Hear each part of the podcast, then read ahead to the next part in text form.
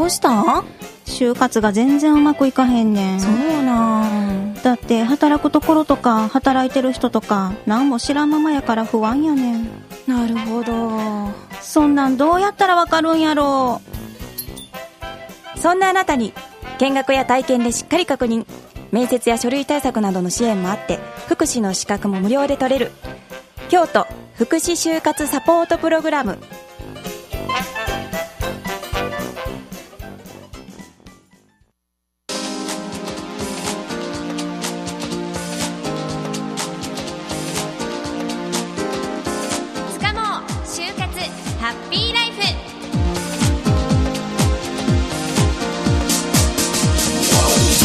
7月6日時刻は8時を回りました。皆さんこんばんは。つかも就活ハッピーライフ武田絵里です。まあ、7月に入りまして「こんちきちん」がようやく聞こえてきましたね。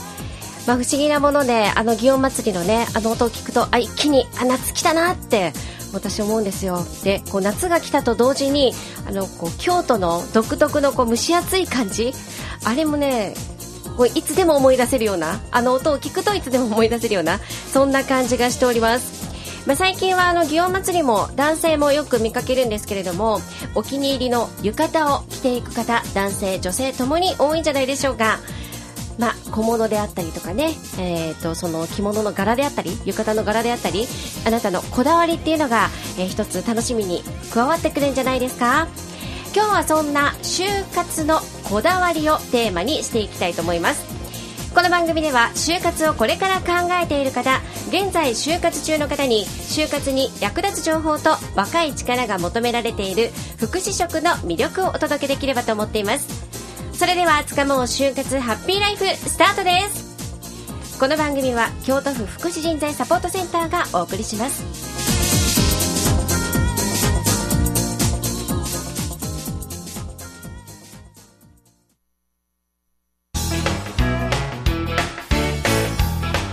ラジオカフェから武田絵里がお送りしております。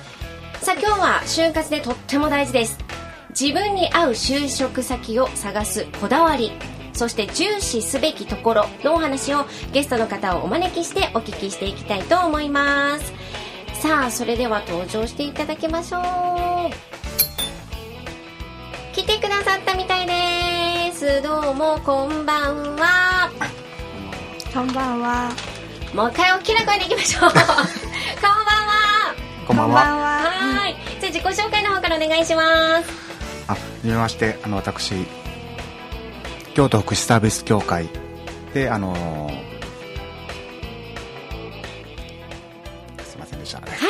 緊張しておりましはい。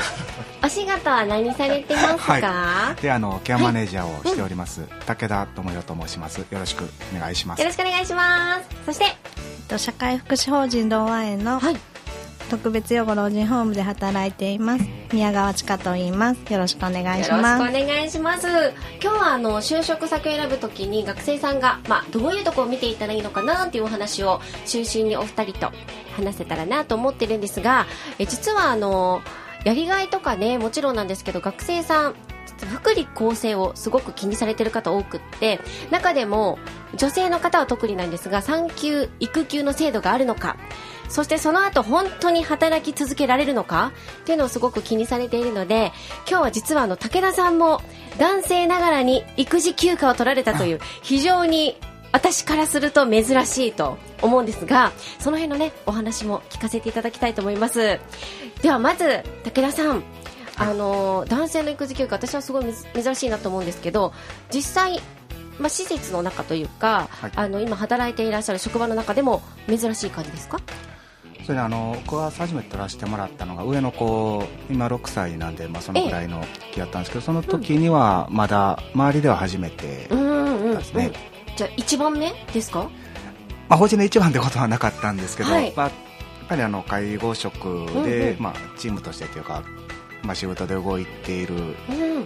中で、まあ、男性でっていうのは、まあ、珍しかったのはそうやと思います、えー、結構勇気いるもんなんじゃないんですか？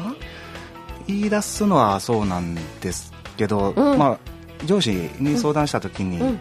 もうそんな取り取りって本当にもう温かくというか、えー。積極的に言ってもらえていたので、うん。その点は気が楽でしたね。職場の方にも恵まれていたっていう感じですね。そうですね。あのもう頑張りやっていうがもう本当にもうベテラン女性職員さんはうん。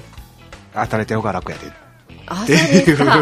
ええ はい。宮川さんどうですか？職場で男性の方で育児休暇って結構取られるもんなんですか？そうですね。私もの職場でも一人まあ取られてる方はいましたけどやっぱりすごい珍しいなって思うので、びっくりです。ねえ男性の方ってやっぱりが取りにくいんじゃないかなというイメージがあるんですけど、まあ、取るときに心配されてたこととかってあります？いやもう特にもう仕事の心配というよりはもう家の子供のことうんうんうんうん。ばかり気にかけてたようなもうちょっと前のことでその時の気持ちまでは思い出せるんですけど でもそんな心配してなかったです。へえ、まあ、家では、はい。まあ、その取得をされて大体どれぐらいの期間いられていたんですか？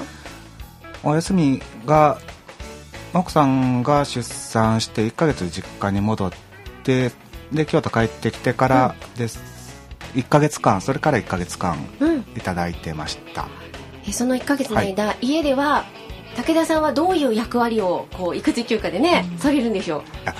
そうですねあの役割本当にあの子育てに必要なことっていうのは、まあ、大体でも奥さうんうんうんん。が、まあ、頑張ってやっておったので、うん。でなんか役に立ったのかなっていうのを、まあ、この収録決まってから奥さんに聞いたんですけど、なんか、まあ、休み取って、まあ、家に追ってくれるそばに追ってくれるっていうので、まあ、安心したというかそのうん。気持ち的な支えになったっていうのをうん言ってもらえたので、うん。うんあのあのやったら休んでよかったんかなっていうのをうん。5年越し6年越しに、そうですよね、はい、あの実感したところです。やっぱりこう奥さんも初めての子育てがあったりとか、まあ、ご結婚されてね家事があったりとか、まあ、いろんなことがある中でそこにいてくれはっていつでも頼っていいなっていう存在がいてくれはるっていうのはすごいいいですよね。そう思います、うん。うん。宮川さんもしうん。旦那様もあの育児休暇取られてたら、うん。安心したかなって思います？いや思います。やっぱりねいてくれはるだけですごい、子供のこともやっぱねすすぐ成長を一緒に感じられるというか、うんうん。っていう面ではやっぱいいなって思います。あーですよね、じゃあ武田さんそのお家では奥さんにやっぱいてくれてよかったなっていうふうに言われたっていうのを今お聞きしたんですけれども、実際職場で、まあ、初めてに近い形で、まあ男性で育児休暇取られたということで他のあの職員の方の中でもいやすごいやんみたいな声とかいや武田さん取らはったんやんっていう声とかあったりしたんじゃないんですか？そうですね。やっぱり珍しいのは珍しかったので、うんうん。あのーまあ、どうやったっていうのもそうなんですけど、うん。まあ後に続くというか、うん。あのまあまあ、後輩であったりの男性職員が、うん。からなんか相談というか「うん。公式は武田さんどうでした?」みたいな、うん。で、まあ、それをきっかけに、まあ、その後輩職員も育児休暇取ったり、まあ、実際その所得につながったっていうのは良かったことかなと思いますね。いやーもう後に続く、まあ、先進的な役割を武田さんがされたわけですね。まあまあ言うとあれですけど、はい、えまあ、その中でもやっぱりあの子育てをすごくされている方が取られるイメージあるんですよね。育休。育休取らはるってことはもうすごい子育てにも積極的に参加されてるっていうイメージも職場の方持たれてるんじゃないですか？でもそうですね、あのーやっぱり育児休暇を取った、その珍しいっていうのもあるかもしれないんですけど、でまあまあ、私武田が、まあ、育児をする、まあ、人なんやっていうのがみんなに分かってもらえたうんうん。のがあって、まあ、共稼ぎやったんですけども、やっぱ子供が熱出してとかしょっちゅうある、あの保育園休みの時でも休ませてもらえ、安いじゃないですけど、うんうん。あのまあ、言い出しは安くある雰囲気ができたのかなと思いますね。それもいいことですよね。じゃあ宮川さんは実際あの女性の方で、まあ、産休育休取られてる方って職場にもいらっしゃると思うんですけども復帰するまでにこう心配だったこととかあります？復帰？そうですね。まあ復帰するまではやっぱり家事との両立ができるかどうかがうん。やっぱり心配やったのと、うんまあ、妊娠期間を含めると2年くらいうん。仕事をこの通常業務をしてないことにはなるので、体力面がすごい心配でした。実際こう育休明けてうんうん。帰ってみてどうですか？仕事そうですね。まあ仕事自体はやっぱりなんとか覚えてるのでなってるんですけど、なんやろやっぱり開けてからのその子供がお休みの時とか、急に休んでしまってもあの次仕事行った時の,、うん。あの周りの方のなんやろ気にそんなみんなお互い様やしみたいなそういう雰囲気がうん。すごくありがたいので救われています。家ではどうですか？家ではやっぱねちょっと家事がやっぱ一番しんどいなって思うこともあるんですけど、まあ旦那さんがまあ楽しみにしてくれてはる食事の面に関してはちゃんとするんですけど、まあ、掃除はまあ3日に1回やったりとか、うんその辺はちょっと手抜きして、うん、頑張りすぎずやってます。はい。でも優先順位があるわけですね。やっぱりこそうですね。楽しみにしてあるご飯はうん。しっかり作ろう、いうんやでもそれ十分ですよね武田さん。いやもうありがたく思って よかったです。でもなかなかあの旦那様との時間っていうのがあの作りづらいかなって思うんですけれども、まあ、お子さん小さかったら寝るのが、ね早い時間やったりっていうのがあるんですけどなんか工夫されてたりしますか？ね。やっぱりまあ寝ようと思ったら、まあ、お子供とご飯食べて、もう7時ぐらいには一緒に寝てしまえるんですけど、うん。まあ、やっぱり旦那さんが帰ってくる時間に合わせて一回ちょっと寝てしまっても起きて必ずあの話す時間を設けるようにしています、偉すぎる、偉いですよね。素晴らしい。い。やそういうやっぱ努力がうん。ねなんかこうコミュニケーションというかね家族のコミュニケーションにすごく役に立ってるっていうかもう仲良く入れる秘訣ですよね。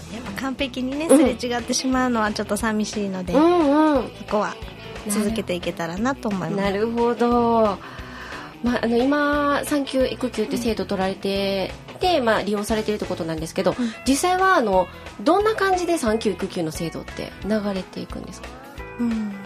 なんかまあ妊娠やっぱり産休育休取る前にまず妊娠期間が多分あると思うんですけど、うんまあ、その妊娠期間の時からちょっと夜勤を免除してもらったり、お風呂介助介助を免除してもらったり、うんっていうフォロー体制もあって、うんでまあ休んで。休んで育休？あそうですね。があって。育休がであります。